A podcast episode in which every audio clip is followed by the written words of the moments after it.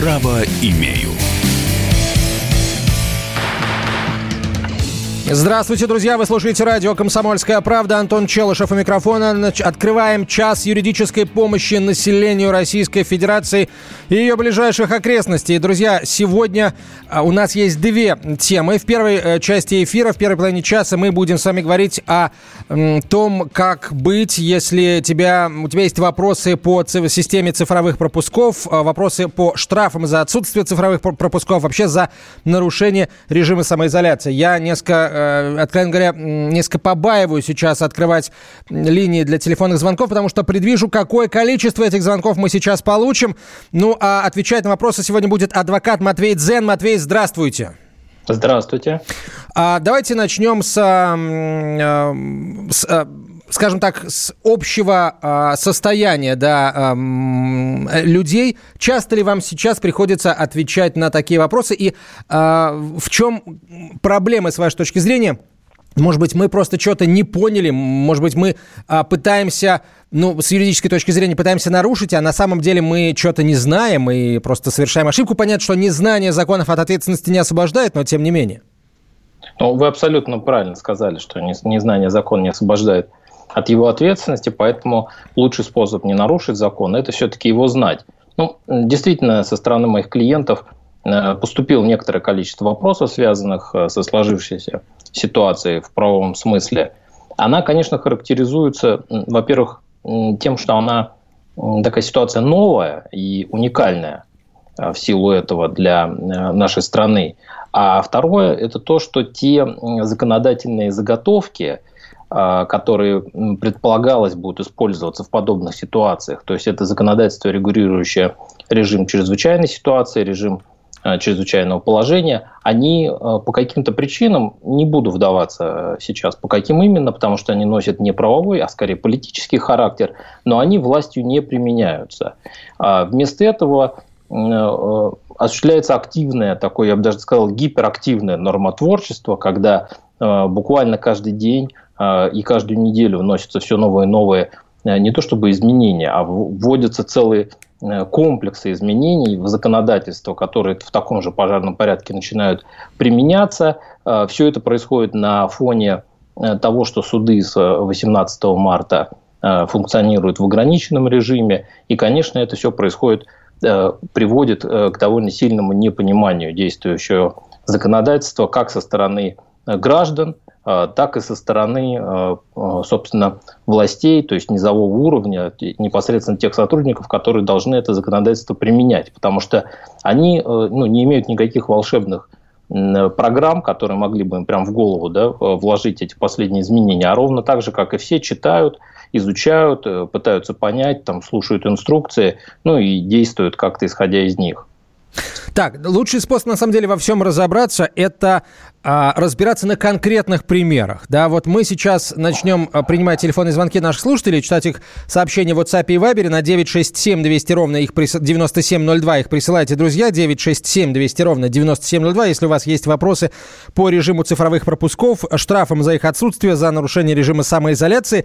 Ну, а первым мы дадим высказаться редактору отдела экономики «Комсомольской правды» Алексею Иванову, который пал жертвой одного из этих штрафов.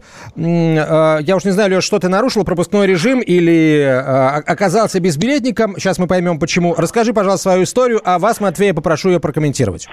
Да, добрый день, Антон, добрый день, Матвей. Э, да, действительно, в самый первый день, когда начала работать система привязки транспортных карт э, к вот этим самым электронным цифровым пропускам, я попался на штраф. Значит, как это произошло? Почему-то, я до сих пор не совсем понимаю, что произошло, но в результате привязки на вот, транспортной карты к пропуску, эта карта, ну, собственно, тройка московская, она стала частично заблокирована, при том, что у меня были выполнены вот эти все условия, которые во множестве московские власти выставили, то есть а, привязка произошла за 5 часов до первой поездки, электронный цифровой пропуск не аннулирован, транспортная карта проверена на сайте Транспорт Мусру, она привязана, но когда я зашел в автобус, а, транспортная карта просто не была считана валидатором.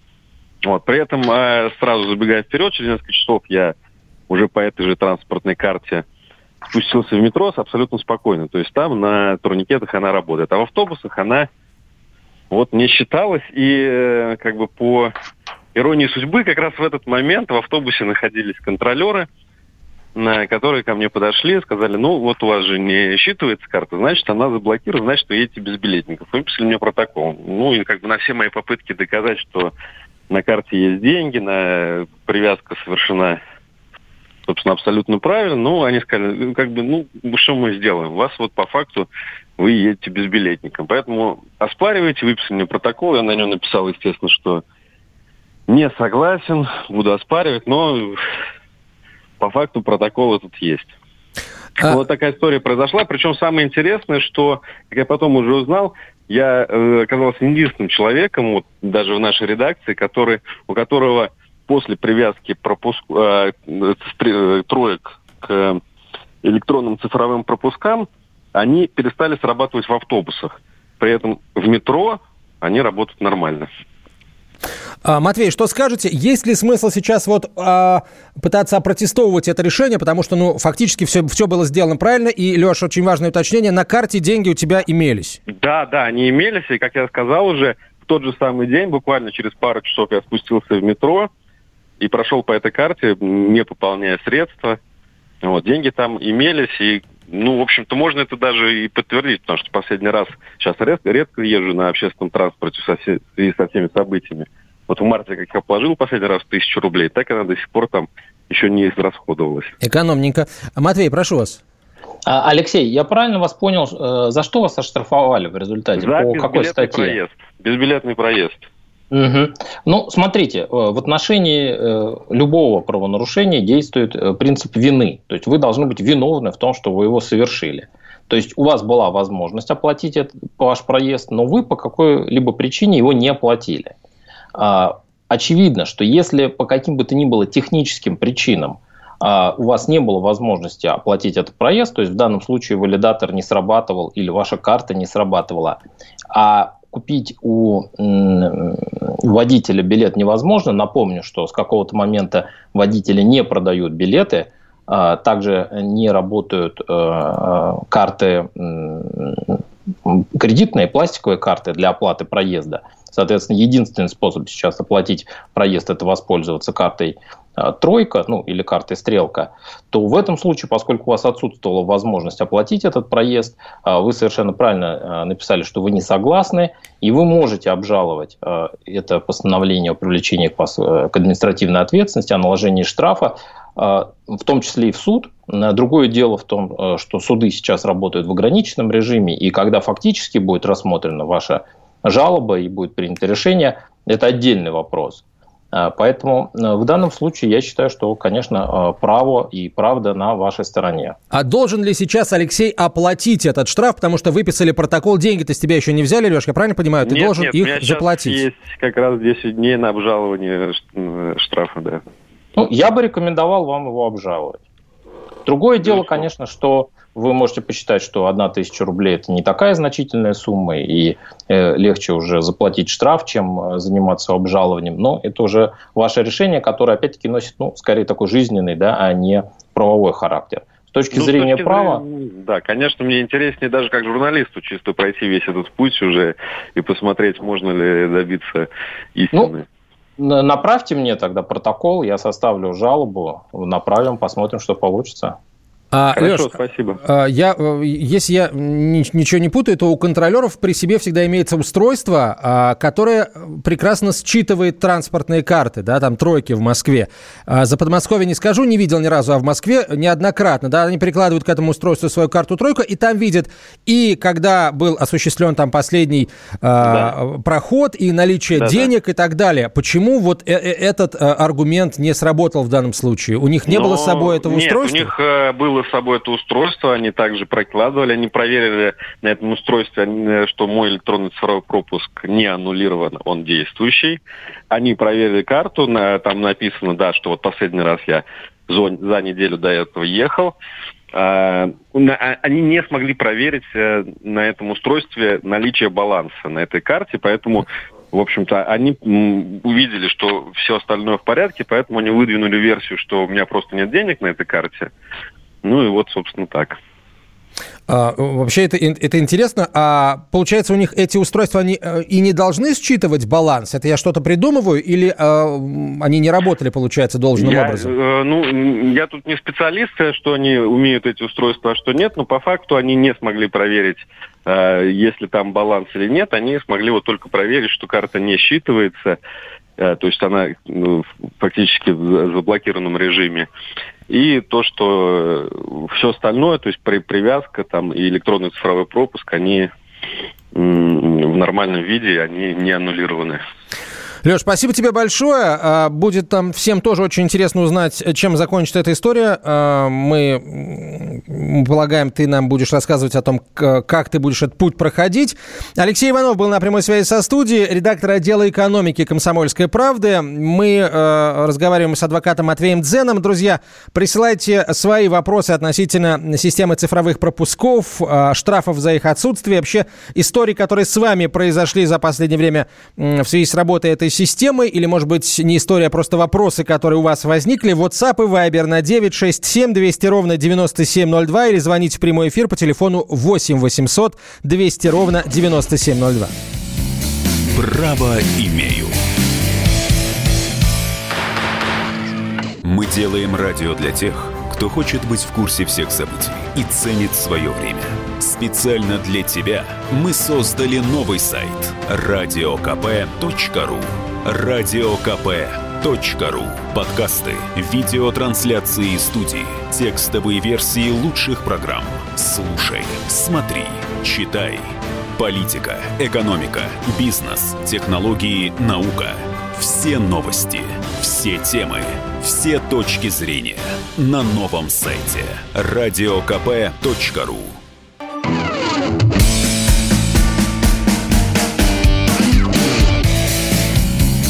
Право имею.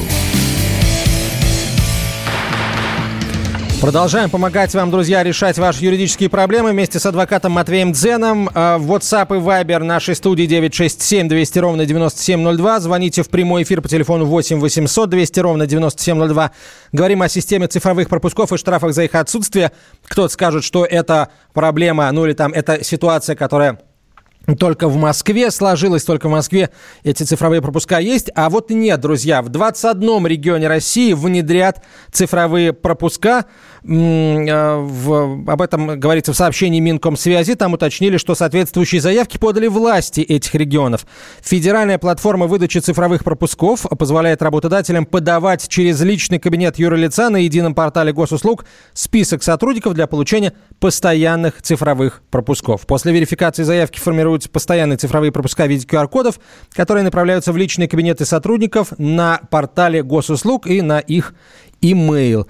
Так что 21 российский регион скоро к, в, к Москве в этом смысле прекрати, э, при, э, присоединиться, прекратиться, нет. Э, пока, к сожалению, этот режим не прекращает свою работу, но это, естественно, обусловлено исключительно ситуацией с распространением коронавирусной инфекции. Матвей, несколько вопросов интересных пришло в WhatsApp, давайте их почитаем. Тамара из Балашихи пишет, у меня сняли доплату к пенсии за долг по услугам ЖКХ, и теперь осталась только сама пенсия 6 тысяч рублей с хвостиком. Вот э, что там у нас, э, я уже тоже запутался в этих новых законах, относительно э, взыскания долгов или там, э, может быть, какие-то перерывы есть для тех, кто задолжал? Или если решение принято до истории с коронавирусом, то оно в любом случае будет, оно вступит в силу и долги спишутся? Ну, слушайте, я честно скажу, что до некоторой степени узкопрофильный специалист. Я занимаюсь уголовным и административным правом, поэтому вот э, по вопросу э, по праву социального обеспечения, он, конечно, совсем не ко мне.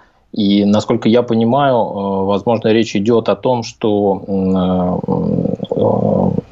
задающий вопрос, ей перестали платить компенсацию или доплату на оплату ЖКХ, как раз, которая добавляется к пенсии, потому что у нее есть долг по ЖКХ.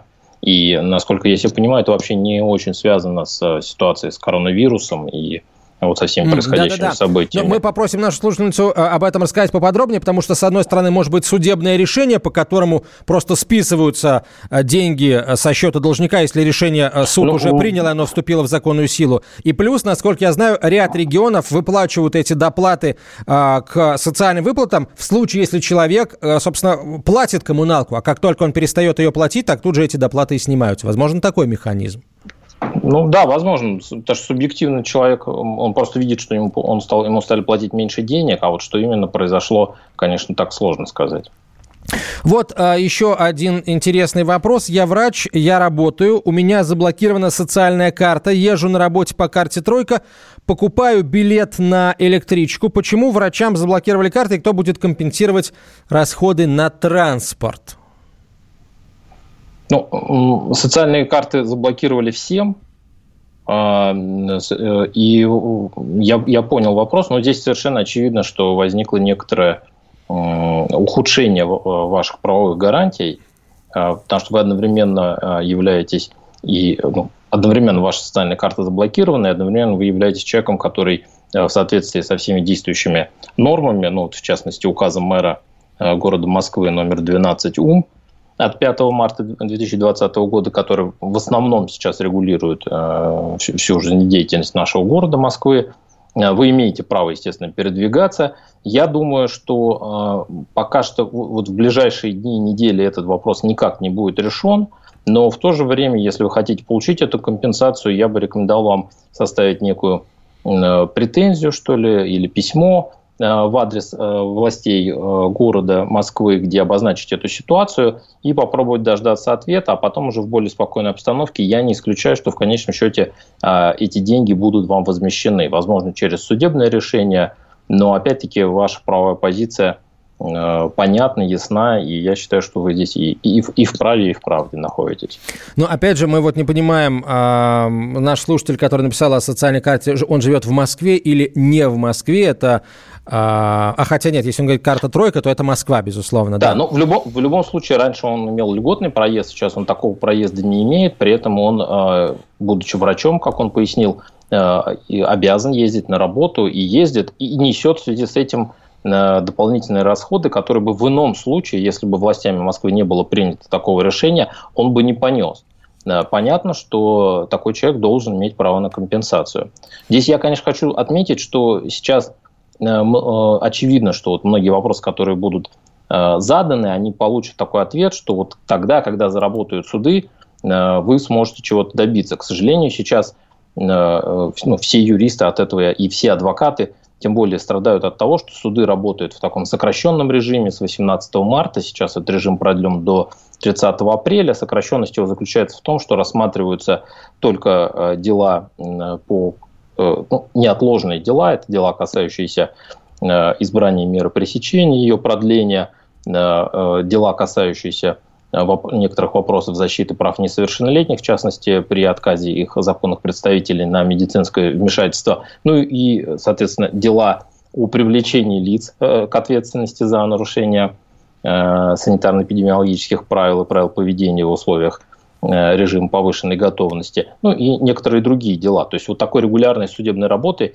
ее, конечно, нет. И в этих условиях э, вопрос защиты прав э, граждан – Э, ну, он как бы подвисает в воздухе. То есть, да, если человека, условно говоря, а, оштрафовали за нарушение режима изоляции, то точно так же, вот как в истории, о которой нас рассказал наш коллега Алексей Иванов, тебе выписывают штраф, то есть ты э, получаешь эту бумажку, с которой ты можешь либо сразу пойти в банк и оплатить этот штраф, либо в течение 10 дней э, подать апелляцию да, на, на это дело, обжаловать это решение, обжаловать. Вот см- смотрите, здесь э, несколько иная ситуация. Дело в том, что штраф э, за безбилетный проезд, он выписывается непосредственно постановление об привлечении к административной ответственности в виде штрафа, выписывается непосредственно контролерами.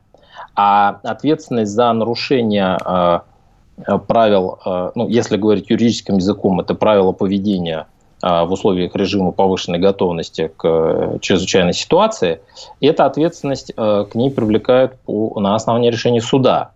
А, соответственно, э, должностное лицо полиции выносит постановление, направляет ее в суд, и уже суд принимает соответствующее решение, наказывать человека или не наказывать, и если наказывать, то насколько. А есть вообще да. какая-то информация о том, э, ну, о, о практике э, работы судов в, по таким делам? Понятно, что суды сейчас работают в весьма усеченном варианте, тем не менее какая-то информация ну, доходит? Смотрите, эти, эти дел, э, да, доходят. Вот э, как раз 21 апреля, то есть буквально недавно, Верховный суд Российской Федерации вынес постановление Э, э, э, это постановление Президиума Верховного Суда, которое называется «Обзор по отдельным вопросам судебной практики, связанным с применением законодательства и мер по противодействию распространению на территории Российской Федерации новой коронавирусной инфекции».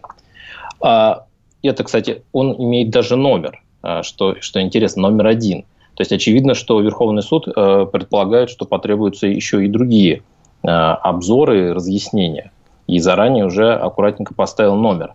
А, до некоторой степени а, вводит заблуждение его а, название, что это обзор судебной практики. Это не сколько обзор судебной практики, сколько ответ, ответы на, что называется, часто задаваемые вопросы. И э, скорее это постановление не подбивает, не анализирует практику, а наоборот ее формирует эту практику. То есть оно говорит о том, не о том, как рассматриваются эти дела, а о том, как надо их рассматривать. Угу. А, важнейшим положением а, для вот с нашей, а, с, с нашей э, относительно нашей темы, важнейшим положением этого обзора является вытекающее из него по смыслу мнение Верховного суда о том, что э, к ответственности за нарушение вот э, этих самых правил Э, поведения при э, режиме повышенной готовности к возникновению чрезвычайной ситуации, э, к ней граждане должны привлекаться на основании только Кодекса административных правонарушений Российской Федерации. То есть фактически та статья, которая была внесена в закон города Москвы о ну, в Кодекс административных правонарушений города Москвы, который устанавливал ответственность, это статья 3.18, а, эта статья, она ну, до некоторой степени нулифицирована. Теперь не очень понятно, как ее будут применять, будет ли она вообще применяться, и если будет применяться, то как, а, и что произойдет э, с уже выписанными на основании нее штрафами. А в КОАПе Российской Федерации ничего подобного нет, получается? Нет, в КОАПе, в КОАПе Российской Федерации есть подобное, а, но с несколько другой ответственностью, и э, которая ну, в чем-то слабее, а в чем-то сильнее. А, то есть если закон города Москвы, например, для граждан а, говорит о фиксированной а, ставке штрафа в 4000 рублей по, ну, по первому правонарушению, то Федеральный кодекс говорит о возможности и предупреждения, либо наложение, то есть вообще без штрафа, либо наложение административного штрафа в размере от 1 тысячи, ну, правда, до 30 тысяч. О, непонятно, что лучше. Непонятно, что лучше. Да, да.